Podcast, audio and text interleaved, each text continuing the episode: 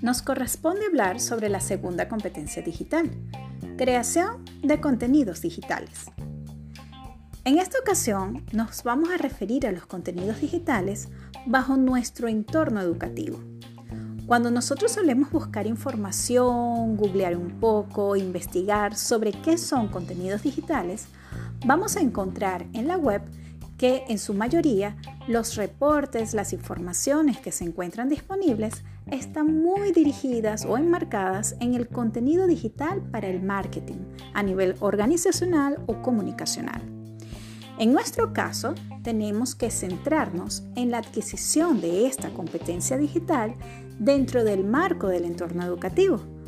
Sin embargo, aunque sea dentro del entorno educativo, las premisas suelen ser las mismas. Las alternativas están muy influenciadas con todo el componente gráfico y audiovisual que el entorno de comunicación social, el entorno de marketing digital nos ha permitido fortalecer el diseño de nuestros materiales instruccionales.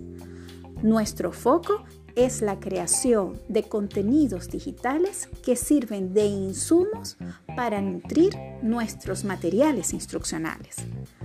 Para ello, nos corresponde trabajarlo a partir de tres ideas fundamentales o premisas.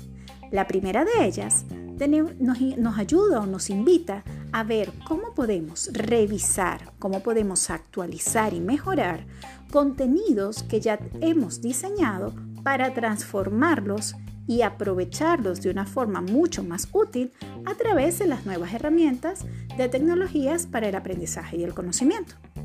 En segundo lugar, implica el ver de qué manera puedo plasmar un nuevo contenido o una nueva información que deseo compartir a mi audiencia o mis estudiantes en este caso, haciéndolo de una manera diferente, innovadora, divertida y que muy especialmente me permite alcanzar ese objetivo instruccional.